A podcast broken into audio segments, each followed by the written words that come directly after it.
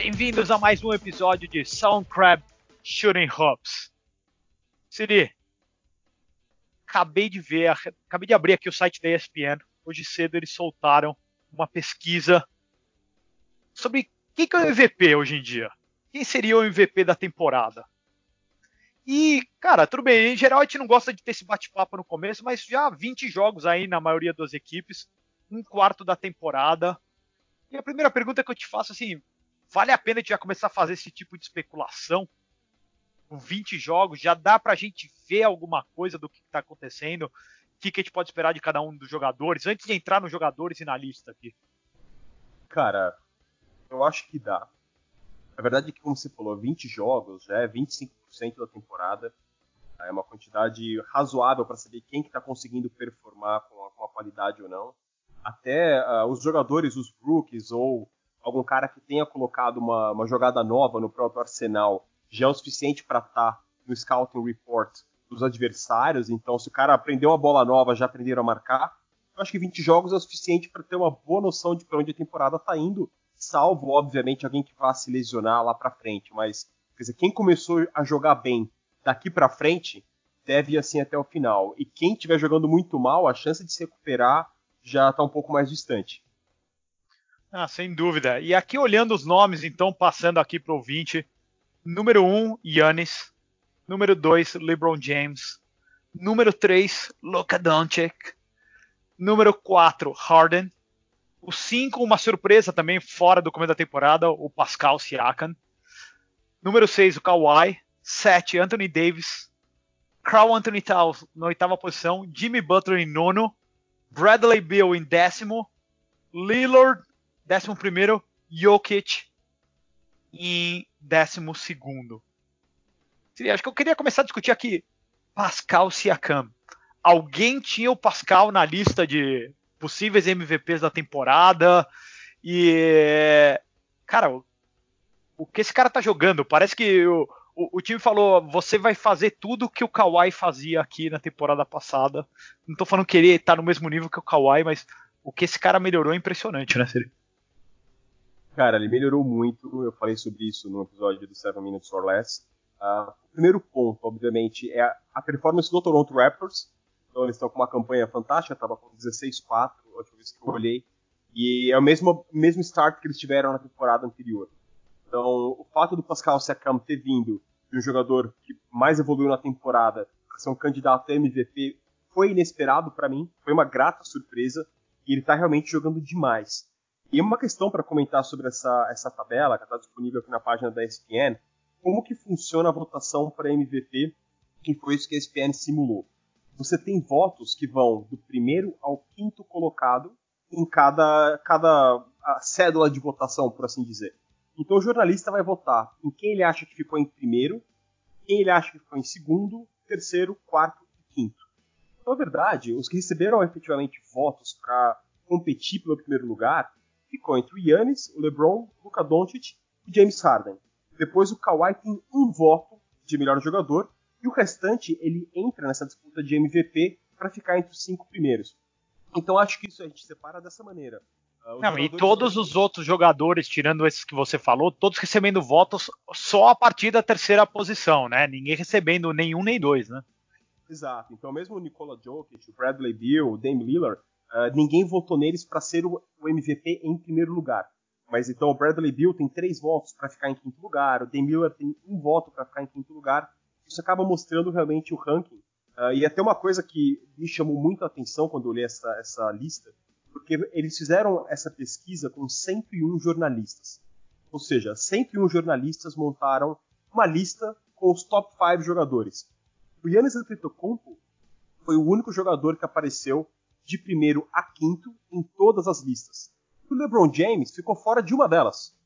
Eu queria saber quem foi o cara que olhou para a NBA, elencou os cinco principais jogadores, o LeBron não estava nesse top 5, até porque essa eleição é fechada, a gente não sabe quem que votou em quem, mas alguém está assistindo um basquete diferente do que eu assisti até agora. Não, e teve os caras que colocaram o Yannis em quinto e o LeBron em quinto também, né? Eles ganharam um voto em quinto cada um deles. Então, mais ou menos no mesmo barco que esse cara que botou eles fora, né? Eu vou dizer que o mesmo cara que botou o Yannis em quinto, o LeBron em quinto, deve ter botado o Kawhi em primeiro. Com certeza, ele colocou o Yannis em quinto e deixou o LeBron fora, né? É. Não, mas aqui, voltando para a lista, um ponto até que a gente comentou, acho que no, no último podcast, e foi, cara, os números que estão sendo colocados nessa temporada pelo Yannis, pelo Luca Doncic e pelo James Harden, que teoricamente seriam os três melhores pairs da história da NBA. E de se esperar que esses três caras estejam entre os top 4 uhum. aqui na, na listagem de, de MVP. Primeiro ponto, Siri. Ah, parece uma corrida aberta entre esses quatro primeiros jogadores. Ou você vê alguém podendo vir de fora? Não, é, na verdade, eu, eu resumiria a disputa hoje. A votação aqui, o Yannis Antetokounmpo está com 48 votos para primeiro lugar. O LeBron está com 29, Luca com 14 e James Harden com 9 apenas. Tá? Então, se todos os jogadores mantiverem essa performance, é, eu vejo o Antetokounmpo e o LeBron ali disputando e provavelmente a equipe entre o Lakers e o Bucks, que hoje são os líderes da Conferência Leste-Oeste, uh, tiver a melhor campanha, é quem vai ser eleito. E hoje seria o Yannis Antetokounmpo, a gente vai depois pode entrar no detalhe dos números e da performance dele, uh, mas eu acho que ficaria entre esses dois caras. O Luka Doncic, a grande a vantagem que ele está trazendo para a mesa, a gente tem falado disso bastante nas colunas do Salon Crab, também no podcast, nunca um jogador desta idade produziu nesse, nesse volume. Então, um cara, ele tem 20 anos, ele não tem idade nem para beber ainda, vai fazer 21 anos em fevereiro, que eu olhei aqui. Uh, nem o Magic Johnson, que, é, na minha opinião, é o melhor jogador da história, é pessoal, não só pelo que ele trazia na quadra, mas por como ele melhorava os jogadores ao seu redor. O Magic Johnson foi MVP das finais quando ele era rookie. Estatisticamente, o Luka Doncic está jogando melhor do que o Magic Johnson jogou aos 20 anos de idade. Então, eu acho que isso uh, diz muito pra gente. Uh, ele teve um triple-double de média em novembro, com mais de 30 pontos por jogo. Foi só a terceira vez na história que isso aconteceu. Então o Luca tá realmente fazendo uma coisa fantástica. Eu acho que ele não vai chegar ali entre o Yannis e o LeBron, porque o Dallas não tá com uma campanha muito boa ainda. Mas se o Dallas de repente engatar uma sequência de 10 vitórias, uma derrota, 8 vitórias, uma derrota, e bater as 60 vitórias no final do ano, o Luca pode subir. E o James Harden, uh, ontem até um jogo muito peculiar do San Antonio contra o, o Houston Rockets. Uh, o Harden está fazendo 40 pontos no jogo, 60 pontos no outro, mas a sensação que eu tenho, e imagino que seja o que os jornalistas que votaram estão pensando, é que nós já vimos o Harden fazer isso antes. Nós já vimos o Harden fazer cesta de três o jogo inteiro, ficar sofrendo falta com aquela, aquele flopping que ele faz no ataque. Eu acho que a barra dele está mais alta. Então, se James Harden não levar o Houston pelo menos para as finais, ele não deve ganhar outro MVP. Ele está fazendo o que a gente já viu ele fazer antes. Essa é a minha visão dos top 4. Não, então, só co começando então de baixo para cima no seu top 4 aí. Acho que o James Harden, a gente pensando antes do começo da temporada, o que, que a gente esperava, até todo mundo falava, quem que vai ser o cestinha nessa temporada? Provavelmente não vai ser o James Harden, porque o Russell Westbrook tá lá, ele vai ter que dividir a bola, todo mundo apostando muito no Steph Curry, né, como cestinha da temporada, em função que era a única estrela que tinha sobrado até aquele momento no, no Golden State. Mas, cara, James Harden veio, de repente tá jogando mais tempo do que ele jogou na temporada passada e tá metendo quase quatro pontos a mais. E até com uma eficiência em algumas bolas, em algumas jogadas, melhor do que tinha anteriormente. Algo muito inesperado, mas acho que o ponto principal que disse esses som, somente nove vo votos para um cara que está metendo 40 pontos por jogo é. A gente já viu isso, enquanto você não se provar nos playoffs, você não vai ganhar nosso voto de novo aqui no, na temporada regular, né, Siri? Falando de Yannis, LeBron e o, e o Luca, Siri, não é só impressionante as estatísticas que esses caras estão colocando, o que eles estão fazendo, mas olha quanto tempo de quadra esses caras têm. O Yannis está jogando só 31 minutos por jogo e tem o maior pé da história. O Luka Doncic, que tem o segundo melhor pé da história, joga só 33 minutos, ou seja, esses caras não estão 40 minutos na quadra. E em cima disso, a pergunta que eu te faço é: Siri, não sei, não não sei se acompanhava, acompanhava beisebol, mas teve uma época aí no beisebol que todos os caras tomavam bola. Todos os caras, a época dos esteroides. E fala assim: não, a gente tem que olhar todas as estatísticas do beisebol, a gente elimina por completo aquela época dos, dos esteroides, porque os caras bateram todos os recordes de, de, de home run, todo o recorde de batidas, é, tudo foi, foi embora. Cara, essa pode ser uma época que a gente vai olhar para trás e falar: meu, desconsidera esses 3, 4 anos aí por volta de 2019. Não dá para a gente considerar essas estatísticas desses jogadores com relação a outra época da NBA? Olha, tem um lado importante. Uh, fazendo esse paralelo com o beisebol, a gente tem alguns ouvintes que gostam de esportes americanos em geral. Uh, o jogo do beisebol era o mesmo, e o que realmente fez a diferença, como você colocou bem, foi o uso ali dos, dos anabólicos e esteroides. A gente pode um dia até fazer um programa em relação a isso, do que a gente acredita que acontece na NBA. As estatísticas que estão acontecendo na NBA se devem mais à mudança de regras, à mudança de tempo de jogo do que qualquer coisa. Ainda assim, é, não dá para a gente relevar que é difícil você fazer o que os caras estão fazendo. A questão da performance do Yannis Antetokounmpo, a gente falou disso nos playoffs do ano passado, quando o Coach Bud, inclusive, manteve ele na quadra mais minutos do que gostaria e a performance dele caiu. Então, grande parte do trabalho dele é de você conseguir manter essa performance em altíssima intensidade, seja para aumentar de 32 minutos por jogo para 36 e ficar em quadra mais 4 minutos, ou aumentar ainda mais a produtividade ficando com a barra dos 32 minutos. E por enquanto o Yannis fez exatamente isso. Ele aumentou a produtividade dele sem aumentar o tempo em quadra. Cara, por mais que você fale que as regras de defesa mudaram, que você não pode mais encostar nos caras, isso influencia o James Harden chutar eh, mais livre do que o Red Miller chutava nos anos 90. Isso é muito assertivo de você ver. Você não pode descontar que o Yannis Antetokounmpo tá pegando rebotes no meio dos no meio do André Drummond, que é muito maior do que ele, e correndo de um lado da quadra até o outro e enterrando. Porque esse parâmetro, o tamanho da quadra é o mesmo. Tanto o cara tem que correr para ir de ponto A a ponto B é o mesmo. Então eles são realmente aberrações físicas, uh, estatísticas que chamam muito a, a, atenção da gente. Luca Doncic, que é um cara que veio da Europa, quem acompanhava basquete europeu, ele está lá desde os 15, 16 anos jogando adulto no, no, no Real Madrid. Uh, vem pra NBA, comenta quando ele é calor, que é mais fácil fazer pontos na NBA do que na Europa. Comentário até bem arrogante, se você parar pra pensar. E ele é um cara que tá produzindo, ele é praticamente o LeBron James europeu. Fisicamente, ele tem o mesmo tamanho do LeBron James, ainda que não seja tão forte fisicamente quanto ele. Mas ele joga de ala, ele faz qualquer posição. Ele é o, mais próximo que nós temos do Larry Bird moderno. Se o LeBron James é uma mistura de Magic Johnson com Michael Jordan, o Luca é o Larry Bird moderno. Né, tá, até eu tava vendo uma entrevista com o Tony Allen, grande defensor do. Até no, no Boston Celtics, naquela defesa contra o teu Lakers, ele marcando o Kobe, depois ele fez aquela carreira bem grande no Memphis Grizzlies. E ele comentando, cara, que a maneira com que ele podia defender até 3, 4 anos atrás é inviável hoje em dia na NBA. Ou seja, o nível de fisicalidade que você pode colocar no perímetro é muito, muito menor. E a gente não está falando aqui nos anos 80, quando era aquela correria, né? E, e também não tô. A gente está falando três anos atrás só. É, o basquete mudou demais. A, a, última regra que mudou, a gente já falou disso em alguns outros episódios, que é o, o, a regra da liberdade de movimento. Então, quando o jogador está fora da bola, correndo atrás, atrás de corta-luz, passando ali na zona morta é para receber a bola e chutar livre, você não pode mais encostar no cara nem sem bola.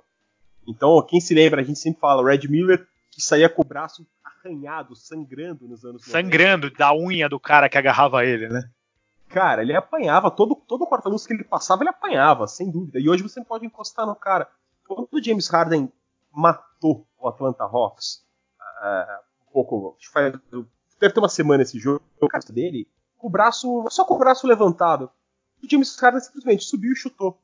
Você fala, cara, para um jogador desse nível uh, arremessar sem você sequer encostar no corpo dele, é quase como uma bola de treino, uma bola de aquecimento, que o cara chuta ali mil bolas por dia. Então você tem que reconhecer que, ok, uh, o Larry Bird, lá em 86, aquele time do Boston Celtics, chutou menos bola de três do que o James Harden chuta em uma temporada. Então a, a diferença estatística do estilo de jogo é essa. Mas você também não conseguia chutar completamente livre como acontece hoje. De qualquer maneira, você precisa respeitar, enfim, não é fácil fazer o que os caras estão fazendo. Ah, Siri, LeBron James. Até no começo da temporada teve uma discussão aí. Não, quem é o jogador mais importante do Lakers? É o Anthony Davis que tá entrando no ápice dele? Ou é o LeBron James? Seria alguém que acompanha o Lakers consegue mesmo levar a sério esse tipo de comentário? Porque o que você vê é o LeBron James dominando todas as partes do jogo. Até basicamente o LeBron James escolhendo quando o Anthony Davis pode pode explodir ou quando que ele deve explodir, da onde que ele deve atacar. Ou seja, um nível de controle da quadra, da bola, impressionante que ele está trazendo essa temporada. E fisicamente, tô achando ele ainda melhor agora, depois de 20 jogos, do que nos primeiros 4, 5 jogos, Siri. Você que acompanha o Lakers todo dia, todo jogo, você tem tido essa mesma percepção na quadra? Cara, tenho, e aqui até para fazer esse, esse debate que eu acho extremamente relevante e interessante, porque, cara, como eu amo basquete, torço pro Lakers desde a época do Magic, é, passei árduos momentos de George Lynch, Anthony Pillars e Dale Fritz. É, eu, eu, mereço estar assistindo LeBron e Anthony Davis agora, porque recentemente o starting five do meu time tinha aquele Jordan Hill, Ryan Kelly, enfim. Uh, o LeBron James, primeiro vamos deixar ele num status histórico, tá? O Lakers perdeu a invencibilidade nessa semana. É, fiquei muito triste com isso. Maguei, hashtag, estragou meu café da manhã no dia seguinte. E o Lakers, quando o Dallas colocou a marcação por zona, aí no terceiro período, o que aconteceu foi que o Lakers não bateu para dentro, não utilizou a bola de pivô. Eles têm dois caras que são fantásticos quando vão ali no, no down low. E, curiosamente, eu acabei de reler o livro do Dream Team, que fala sobre a experiência do, do Dream Team, obviamente, e uma parte o Clyde Drexler comenta que eles sabiam que a qualquer momento que o jogo engrossasse, eles podiam dar a bola para o Barkley, lá no pivô, que o Barkley ia conseguir pontuar. Então o Dream Team, em momento algum, tinha preocupação em fazer pontos. Isso permitia que eles uh, buscassem jogar o jogo perfeito, distribuindo a bola sem se preocupar com quem ia matar ela ou não. O paralelo que eu faço com o Lakers nisso é que, ainda que o jogo hoje seja muito mais voltado para arremesso de três, como a gente tem falado, para contra-ataque, a hora que o Dallas colocou uma defesa por zona, que foi a mesma estratégia que os times, os times tentaram contra os Estados Unidos no Olimpíada em 92, eles deveriam ter soltado a bola lá embaixo para Anthony Davis. O próprio LeBron James deveria ter descido para jogar no pivô, porque quando ele fez isso no Miami Heat, jogando de 4, ele chutou mais quase 60% na temporada de field goal. Ele fazia bolinha fácil. Então o Lakers não conseguir fazer essa adaptação contra a defesa do Dallas foi algo que me incomodou severamente. Passamos para o jogo de ontem à noite, que foi um jogo ótimo. O Lakers ganhou do Denver fora de casa. Foi uma baita vitória. Em um dado momento, o Lakers estava 12 pontos na frente e tomou um run de 12 a 0. Acho que estava 64 a 52 nessa hora, mas enfim. O Denver empata o jogo. O LeBron James vai para ataque, tenta fazer um turnaround e erra. E naquela hora eu estava assistindo o jogo aqui em casa, eu comentei com a senhora minha mãe e falei: "Mãe, essa era a principal diferença. Um time com um cara como o Jordan, não vou nem colocar o Kobe porque eu vi o Kobe perder muito jogo feio. Um cara como o Jordan nunca ia tomar um run desse de 12 a 0. O Jordan é o cara que botava o pé no pescoço do adversário e aniquilava ele. Então essa diferença histórica, tá? Para o pessoal que está ouvindo a gente aqui, sempre que a gente fala do LeBron historicamente, ele não está nesse patamar do Jordan e com 35 anos de idade ele não vai chegar lá. Falando do Lakers agora, uh, o Anthony Davis está jogando demais. Ele me lembra um jovem Kareem Abdul-Jabbar até brinquei que é o Karim Abdul Jabrown, com a, a sobrancelha fechada dele. E o LeBron James está liderando a NBA em assistência.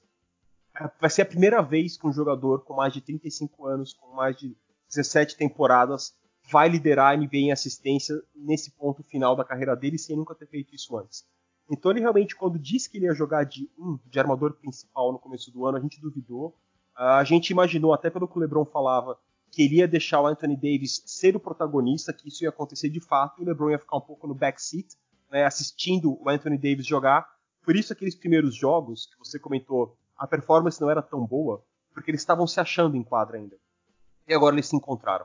Então, ainda que o Anthony Davis seja o jogador que permite ao LeBron fazer o que ele está fazendo, o LeBron continua sendo o cara mais importante. E isso reflete nessa votação de MVP, que o Anthony Davis não está figurando aqui no top 4, top 5, e o LeBron James está ali em cima. Seria Kawhi Leonard. Acho que indubitável ele é o que top 3 jogadores da NBA hoje em dia. A questão da votação do, do MVP, que muita gente pergunta, pô, como o Kawhi não tá em cima no topo da lista, é. Cara, é o MVP da temporada. Se o cara não joga jogos suficientes, ele não pode ser o MVP da temporada. Tem sempre essa discussão. Como que você enxerga o que, que é o MVP, né? O Most Valuable Player, Siri? É realmente o cara eh, que tá colocando os números e tá levando o time dele nas costas na temporada regular? ou no fundo tem que ser o melhor jogador da NBA mesmo? Ou seja, a gente deveria ter, o LeBron James deveria ter 10 MVPs hoje em dia. Esse debate eu acho fantástico. É o debate que quando isso acontece, você fala, cara, senta com seus amigos no bar, pede mais uma rodada, ele, ele, não tem, ele não tem fim aqui, ele não tem fim uh, nos Estados Unidos. A minha visão, tá? Quem é o MVP, de acordo com The Crab, é, você tem a primeira conta que é quem é o melhor jogador da NBA hoje, nesse exato momento. Então, todo mundo com potencial 100%, eu acredito que esse cara, hoje, descontando quem está machucado, como o, o KD e, e, o Steph Curry, tá, ok? Potencial 100% dos que estão saudáveis. Eu acredito que o LeBron James ainda é o melhor jogador da NBA. Ou seja, se ele e o Kawhi estiverem no melhor dia deles, o LeBron vai ser mais completo. Principalmente porque a parte de armar o jogo Ainda que o Kawhi tenha começado a temporada dando as sete assistências para o jogo, eu falei disso no podcast, o LeBron ainda consegue armar melhor o jogo do que Kawhi. É a ferramenta dele. E ofensivamente os dois são tão bons quanto. O segundo ponto é, uma vez estabelecido quem é o melhor jogador é, em condições normais de temperatura e pressão, quem está performando melhor. Hoje, o LeBron James está performando melhor do que o Kawhi. Ah, mas o Kawhi tá com load management, ele tá pegando leve por causa da lesão de joelho dele que pode ser degenerativa, ele tá dividindo com o Paul George. Assim, ok, tudo isso é super válido. Pode ser que chegue nos playoffs e ele jante todo mundo. Mas ele está performando abaixo do potencial total dele. Então isso tem que ser é, levar na conta. E a terceira parte, obviamente, é a performance do time. Porque não adianta você falar assim, meu, mas o, o Luca Doncic está jogando demais mas o Dallas não é tão bom quanto o Lakers hoje, ou tão bom quanto o Milwaukee do Giannis Antetokounmpo. Isso também vai entrar nessa, nessa decisão. A gente pode levar esse debate para o final dos anos 90, quando Cal Malone ganhou o MVP, e a mídia americana falava que, olha, só tiraram o prêmio do Jordan porque eles cansaram de dar MVP pro Jordan. Porque o MJ estava liderando o Bulls para 72 vitórias no ano, 60 e tantas no outro. O MJ estava no auge, performando melhor, era muito superior ao Karl Malone. Então, às vezes, a mídia faz isso. Quando o Steve Nash ganhou, você podia falar que o Kobe foi melhor do que ele naquele ano, mas o Phoenix foi melhor que o Lakers, ou o Shaq foi melhor no Miami. Enfim, o MVP para mim é o melhor jogador que está performando à altura, levando o time aos melhores resultados. E aí, estatisticamente, vai ser o Yannis e o LeBron James nessa disputa. Acho que eu tô contigo daí, Bruno. A, a corrida deve ficar nos dois. E, logicamente, se o James Harden continuar metendo aí perto de 40 pontos, ele também vai estar tá batendo na porta, sem dúvida nenhuma. E o Luca acho difícil, não, vai, não tem nem a narrativa. Uh, vamos dar o, a bola para esse cara. Ainda tem um pouco de incerteza, ou será que ele vai aguentar tá aí a temporada inteira ou não? Mas o Luca, como a gente estava falando, é um cara com certeza, a gente falou no começo da temporada, seria All MVP. Oh, oh, desculpa, All NBA e será All-NBA na corrida para o MVP. Siri, qual cara dessa lista é, entre aspas, o maior disappointment? Para mim, sem dúvida nenhuma, nessa temporada é o Jokic. O cara que eu pensei que ia estar tá jogando num, num nível acima do que ele jogou na temporada passada. Ele continua sendo uma força, continua sendo o principal jogador do Denver, continua jogando muito bem. Mas um cara que chegou fora de forma para a temporada e aquilo que sempre faltava nele, que a gente falava um pouco, era talvez um pouco de um killer instinct, um pouco, um pouco maior no ataque, talvez menos agora que na temporada passada. Aproveitando que você viu o jogo dele ontem, cara, ele é a decepção mesmo dessa lista? Olha, eu tenho um caso particular com o Jokic, porque eu tô numa liga de fantasy e eu havia draftado, ele foi minha primeira escolha no draft do fantasy. E eu troquei ele pelo Eu troquei ele pelo André Drummond. E o pessoal do grupo do Fantasy falou: pô, você trocou o Jokic, ele pode fazer um triple-double a qualquer momento. Eu falei, cara, eu sou uma criança do Pat Riley dos anos 80 no Lakers, depois do Pat Riley no Miami. Se o cara volta do off-season gordinho, eu não quero ele no meu time, não importa. Uh, ontem, o Anthony Davis jantou com o Nikola Jokic. O Nikola terminou o primeiro tempo com um ponto. Se você procurar nos highlights ali, nos melhores lances, se você seguir o pessoal no Instagram, você vai ver. Teve uns três ou quatro ataques que o Jokic não conseguiu jogar contra o Anthony Davis. Parecia aquela coisa realmente de um rachão de domingo, que o gordinho vai tentar arremessar sem tirar o pé do chão, e vem o Anthony Davis dava uns tocos fantásticos nele. Então, a grande questão, o Denver foi um time que surpreendeu a todos no ano passado. O Jokic foi um jogador fantástico e todo mundo esperava que ele voltasse da off-season, do campeonato do Mundial, em forma. Eu acho inconcebível que um atleta profissional desse nível da NBA, os melhores do mundo, esteja acima do peso. Não tem cabimento, porque isso vai afetar a saúde do cara a médio e longo prazo. Então, a, pela falta de preparo físico visível que o Jokic tem, ele está sujeito a se machucar. Espero que não, porque pô, é um atleta, todo mundo quer ver o cara bem. Uh, atrapalha o rendimento físico dele, então ainda que ele não se lesione, ele não consegue correr na quadra o tanto que ele poderia, e fisicamente ele não consegue disputar, porque ele vai enfrentar um cara como Anthony Davis, uh, se o Denver fosse para uma final, pegasse o Philadelphia, ele vai jogar contra o Joe Embiid, que melhorou a forma dele para esse ano, a crítica com o Embiid era justamente a mesma. Você não pode ter um cara, o MVP do seu time, um time que quer ser top 4 na NBA, que é o Denver, o seu MVP não está em forma fisicamente. Então é a principal decepção, esperava muito mais dele, pelo nível de talento que ele tem, realmente, cara, é desesperador. E para mim, a melhor surpresa de todos, o Carl Anthony Towns. Eu vou falar um pouco dele na minha próxima coluna do Bean Crab, como estatisticamente ele mudou completamente do primeiro ano da temporada, do primeiro ano dele na NBA para agora. Ele tá chutando mais bola de 3 que bola de 2. Ele é um pivô. E isso está sendo fantástico para a temporada que o Wolves está tendo junto com, com, o Andrew Wiggins. Então, enfim, decepção Jokic, grande surpresa Cal Anthony Towns. Excelente, Siri. Então acabamos aqui o episódio de hoje. Grande abraço, Siri. Um abraço, pessoal. Valeu, galera. Até mais.